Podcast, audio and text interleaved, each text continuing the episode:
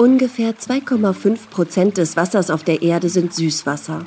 Davon steht dem Menschen lediglich ein kleiner Teil zur Gewinnung von Trinkwasser zur Verfügung und nur ein Teil dieser Wasserressourcen ist Grundwasser.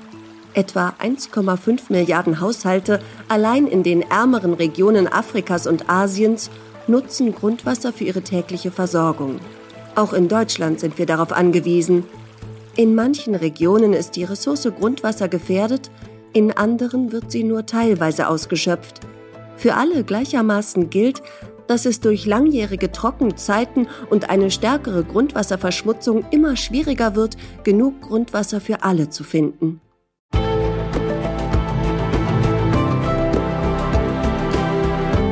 Sie hören dem Wasser auf den Grund gehen.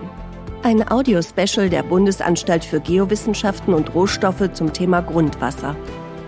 In dieser Episode Der Heide geht das Wasser aus, wie die Landwirtschaft sich an den Klimawandel anpasst. Es ist heiß und seit Wochen hat es nicht mehr geregnet. Der Landwirt greift in die staubige Erde seines Ackers und lässt sie durch seine Finger rieseln. So fühlen wir uns hier im Moment eigentlich auch schon. Die Afrika, ne? Ja. Wie in der Sahelzone ja. ein bisschen. Doch wir befinden uns nicht in der Sahelzone, sondern in Kettelsdorf in der Lüneburger Heide, circa 30 Minuten Fahrweg von Uelzen entfernt. Hier erlebt Landwirt Wilhelm Ostermann seit einigen Jahren eine ausgeprägte Dürre. Die hohen Temperaturen und vor allem die Trockenheit machen den Pflanzen zu schaffen. Damit die Landwirtinnen und Landwirte trotz des ausbleibenden Regens ihren Ertrag sichern können, müssen sie ihre Felder künstlich beregnen. Das Wasser wird dafür aus einem lokalen Brunnen oder einem Gewässer mit einer Pumpe gefördert und über eine Leitung zu den Beregnungsanlagen geführt, die dann die Felder bewässern. Dieser Podcast erzählt die Geschichte der Landwirtinnen und Landwirte in der Lüneburger Heide, die sich an ein sich änderndes Klima anpassen müssen. Auch in Deutschland spüren wir den Klimawandel. Besonders die letzten Jahre waren durch steigende Temperaturen und Trockenheit gekennzeichnet. Die Landwirtschaft in der Lüneburger Heide ist hiervon besonders betroffen. Hier sind die Böden sandig und können den wenigen Niederschlag im Frühjahr und in den Sommermonaten kaum halten. Viele Landwirtinnen und Landwirte hier sind in ihrer Lebensgrundlage bedroht und müssen sich an die sich ändernden Bedingungen anpassen, um ihren Ertrag zu sichern. Wenn wir überlegen, was wir jetzt im, Juli nur an Niederschlägen hatten, ich glaube, das sind höchstens 12 Prozent der Menge, die jetzt hätten eigentlich fallen sollen. Ja. Mhm. Und davor die Monate waren ja auch schon trocken. Ja. Und, und ähm, das merkt man jetzt einfach. Ne? Jetzt Was Wilhelm Ostermann hier beschreibt, lässt sich auch an den Messungen der Wetterstationen erkennen. Gemäß Auswertungen des Deutschen Wetterdienstes waren die Jahre 2018 bis 2020 bis zu 25 Prozent zu trocken im Vergleich zum langjährigen Mittel. Auch das Frühjahr und der Sommer 2022 hatten zu wenig Niederschläge und waren trockener als die Vergleichsperiode. Gleichzeitig steigt die Jahresmitteltemperatur an. Seit 150 Jahren ist es in Deutschland um 1,6 Grad wärmer geworden. Das klingt vielleicht nach nicht besonders viel, hat aber bereits verheerende Konsequenzen. In vielen Regionen führte die Trockenheit in der Landwirtschaft zu Ernteeinbußen. So lag die Getreideernte 2022 deutschlandweit rund 6 Prozent unter dem Durchschnitt. Auch Elisabeth Schulz von der Landwirtschaftskammer in Uelzen sieht große Herausforderungen auf die Landwirtschaft in der Lüneburger Heide zukommen. Gesagt, ursprünglich war genug Wasser da, aber die Bedarfe mit dem Klimawandel, die Pflanzen haben es einfach eher verbraucht, das verfügbare Wasser. Die, die Trockenperioden werden auch länger, selbst wenn die, das Jahresmittel identisch ist, ist die Verfügbarkeit schlechter, weil eben viel von den Winterniederschlägen dann doch äh, ja, für die Pflanzen nicht nutzbar ist, außer außerhalb der Vegetationsperiode. So die Berechnungsbedarfe sind also schon gestiegen und das Haushalten tut mehr weh. Die Trockenzeiten in der Lüneburger Heide werden also länger. Gleichzeitig werden die Pflanzen durstiger. Besonders der Blick auf die Jahresdurchschnittstemperatur zeigt die spürbaren Auswirkungen des Klimawandels.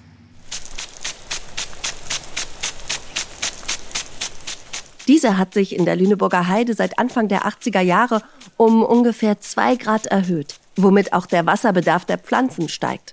Um diesen zu decken, einen ausreichenden Ertrag zu sichern und Ernteausfälle zu verhindern, müssen die Pflanzen immer mehr bewässert werden. Doch die Investitionskosten sind hoch Sie variieren abhängig von der Herkunft des Wassers und von der Lage und der Größe der Beregnungsfläche zwischen 1500 und 2500 Euro pro Hektar. Dazu kommen die variablen Kosten für Energie, Arbeitszeit fürs Personal und das Wasser selbst. In der Heideregion sind das bis zu 25 Cent pro Kubikmeter Wasser. Seit dem russischen Angriffskrieg auf die Ukraine sind auch die Energiekosten gestiegen. Das macht den Landwirtinnen und Landwirten zusätzlich zu schaffen. Ob sich der Mehrertrag durch die Beregnung lohnt, ist von der angebauten Kultur und natürlich von den Marktpreisen abhängig. Die Regenmengen sind in der Heideregion in den letzten Jahrzehnten zwar relativ konstant geblieben, aber die Niederschläge konzentrieren sich auf wenige Monate. Das Wasser muss also irgendwie gespeichert werden, damit es dann zur Verfügung steht, wenn die Pflanzen es brauchen. Doch wie können so große Wassermengen gespeichert und dann flächendeckend genutzt werden? Die Landwirtinnen und Landwirte der Region nutzen schon lange den größten natürlichen Wasserspeicher, das Grundwasser. Die Kapazitäten sind jedoch letztlich von der Menge abhängig, die durch Versickerung des Regens wieder neu gebildet wird. Während sich die Menge des Regens kaum beeinflussen lässt, fragen sich einige Landwirtinnen und Landwirte der Region, ob sie nicht zumindest bei der Versickerung etwas nachhelfen können. Wir stehen in Kettelsdorf zwischen Feldern und Wald.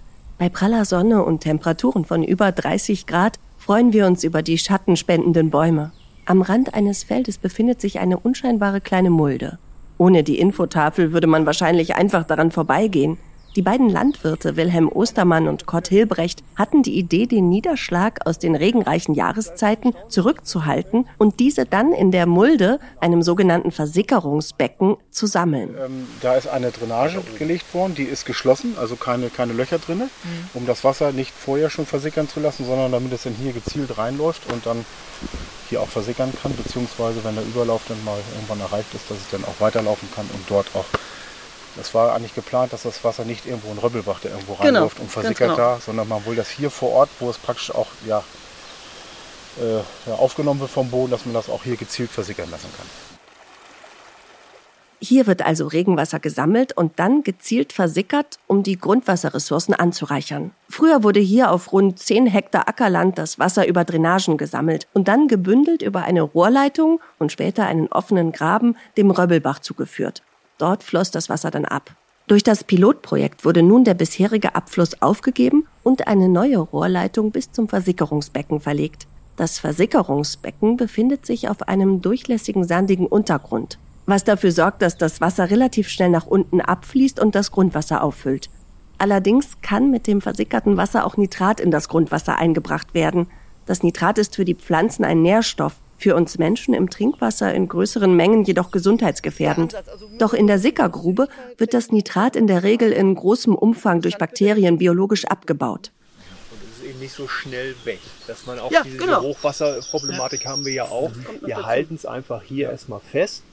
Vielleicht nimmt es den gleichen Weg wie vorher auch, bloß eben zeitversetzt ja. und verzögert. Das geht einfach langsamer genau. und man, man entspannt dadurch auch diese ganze Hochwasserproblematik durch Starkniederschläge.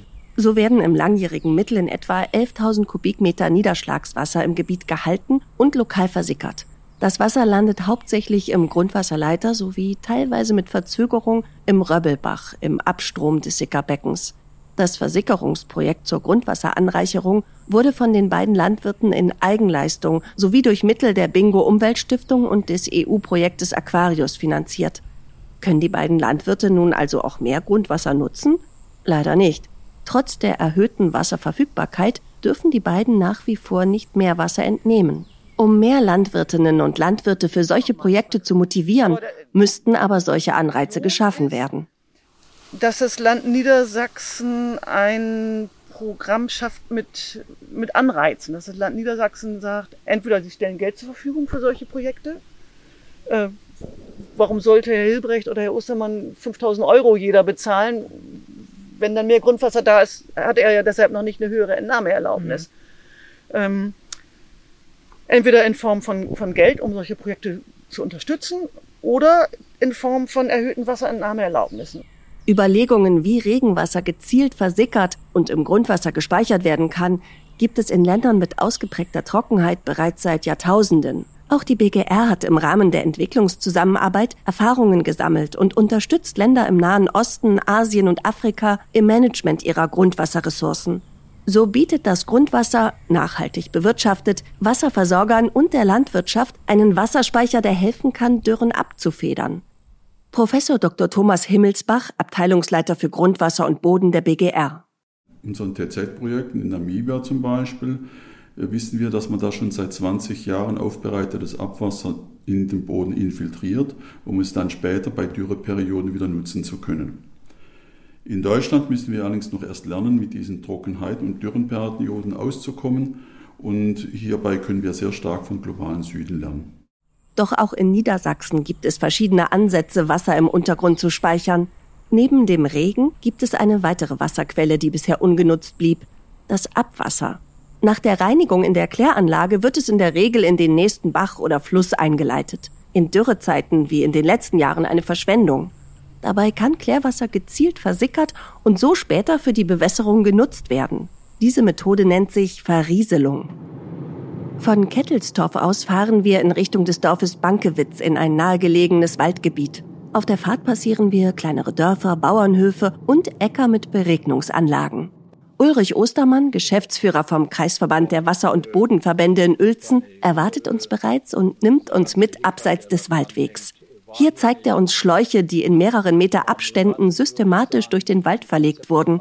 Das Wasser tropft durch kleine Düsen und versickert schließlich im Waldboden. So, wir pumpen das Wasser von Rosche, das ist ungefähr diese Richtung so, ähm, fünf Kilometer weg, quer durch den Wald, eine Rohrleitung, 125 mm Durchmesser hierher und verrieseln das Wasser in zwei Segmenten.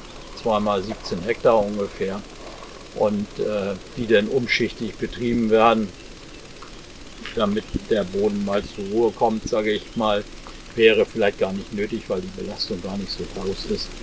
Äh, und wir verrieseln ungefähr 250 bis 300.000 Kubikmeter im Jahr, die auch, weil sie ja oben drauf kommen, zu bestimmt 90 Prozent dem Grundwasserhaushalt zugefügt das Wasser, das hier in den Waldflächen verrieselt wird, ist Klarwasser der Kläranlage des Gemeindeverbands Rosche. Das Wasser wird über sämtliche Reinigungsstufen gereinigt, bevor es seinen Weg über die Leitung bis zur Versickerung in den Grundwasserleiter nimmt. Dadurch werden etwa 50 Kubikmeter Klarwasser pro Stunde über eine knapp fünf Kilometer lange Rohrleitung hierher gepumpt. Hier wird das Wasser dann erneut gefiltert und dann über fast zwei Kilometer Verteilleitung und 17 Kilometer Sickerleitung zu den insgesamt über 4000 Düsen geleitet. Die Maßnahme erhöht also die lokale Wasserverfügbarkeit, denn zuvor wurde das Klarwasser des Gemeindeverbands in den Bach Wipperau geleitet und von dort floss das Wasser Richtung Nordsee. Das Projekt wurde vom Beregnungsverband Uelzen in Kooperation mit der Landwirtschaftskammer Niedersachsen realisiert und vom Bundesministerium für Bildung und Forschung mitfinanziert. Die Hochschule Ostfalia, die Leuphana Universität Lüneburg und die TU Hamburg begleiten das Projekt mit einem breit aufgestellten Monitoring zu Forschungs- und Sicherungszwecken.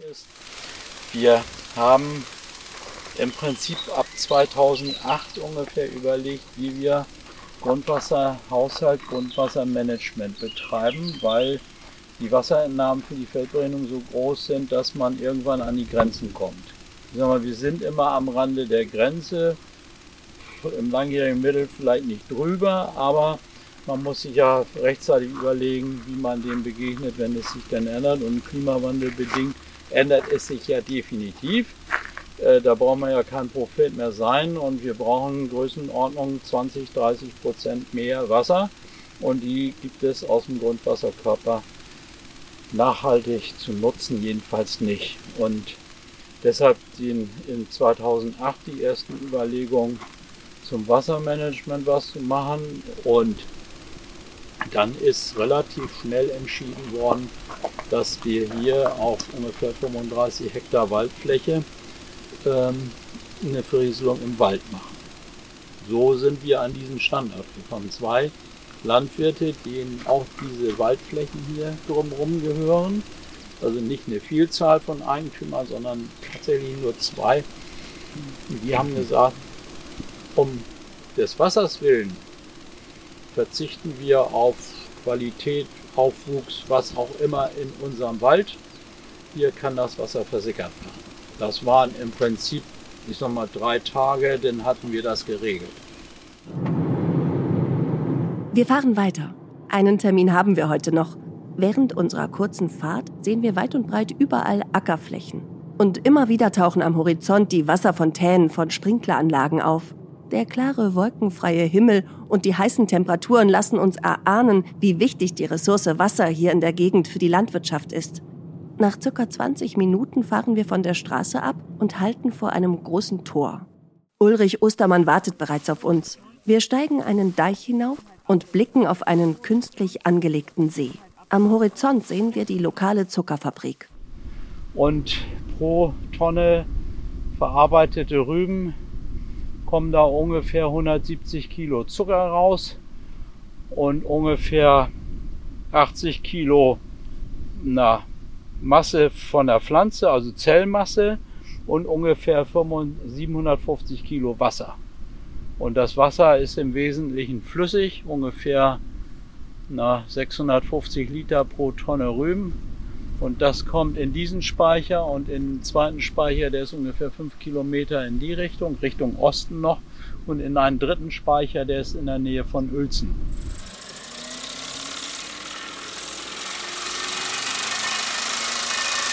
Das Wasser in diesem See kommt ausschließlich aus den Zuckerrüben. Aufgrund der Wasserqualität und der Menge kann dieses Wasser nicht einfach in die Ilmenau, den nahegelegenen Fluss, eingeleitet werden. Außerdem ist das Wasser hier zu einer wertvollen Ressource geworden.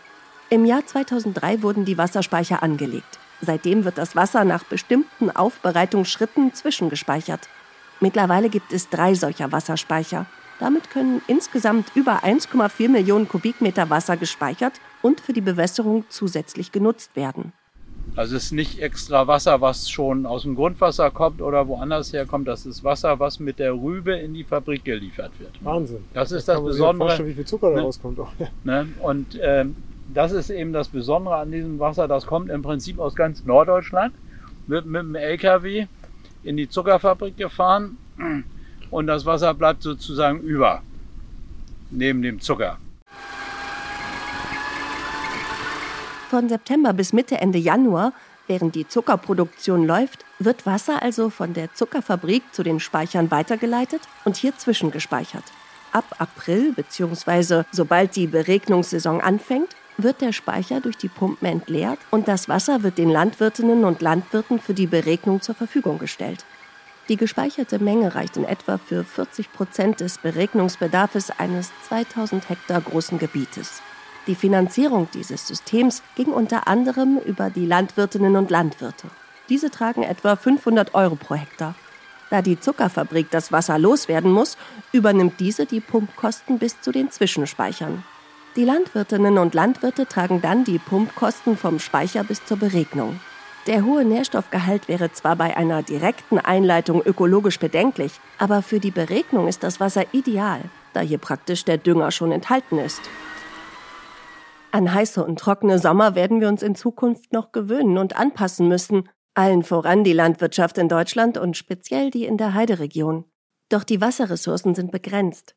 Um auch in Zukunft Landwirtschaft langfristig und nachhaltig betreiben zu können, müssten also die Wasserressourcen effizient genutzt werden.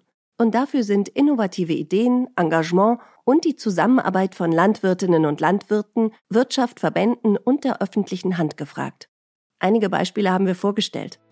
Wenn wir die Landwirtschaft in Gegenden wie der Lüneburger Heide erhalten wollen, dann werden die Landwirtinnen und Landwirte technische und finanzielle Unterstützung brauchen. Um die unsichtbare Ressource Grundwasser sichtbar zu machen, hat die Bundesanstalt für Geowissenschaften und Rohstoffe, kurz BGR, die Informationskampagne Keine Zukunft ohne Grundwasser ins Leben gerufen. Die Expertinnen und Experten der BGR engagieren sich in Deutschland, aber auch weltweit in den Bereichen Grundwassererkundung, Grundwasserschutz und Ressourcenmanagement. Sie beraten die Bundesregierung und sind in zahlreichen Projekten in den Partnerländern der deutschen Entwicklungszusammenarbeit im Einsatz. Weitere Informationen und Einblicke zu Grundwasserthemen in Deutschland und weltweit finden Sie auf unserer Website www.zukunft-grundwasser.de. Das war Dem Wasser auf den Grund gehen. Ein Audiospecial der Bundesanstalt für Geowissenschaften und Rohstoffe zum Thema Grundwasser.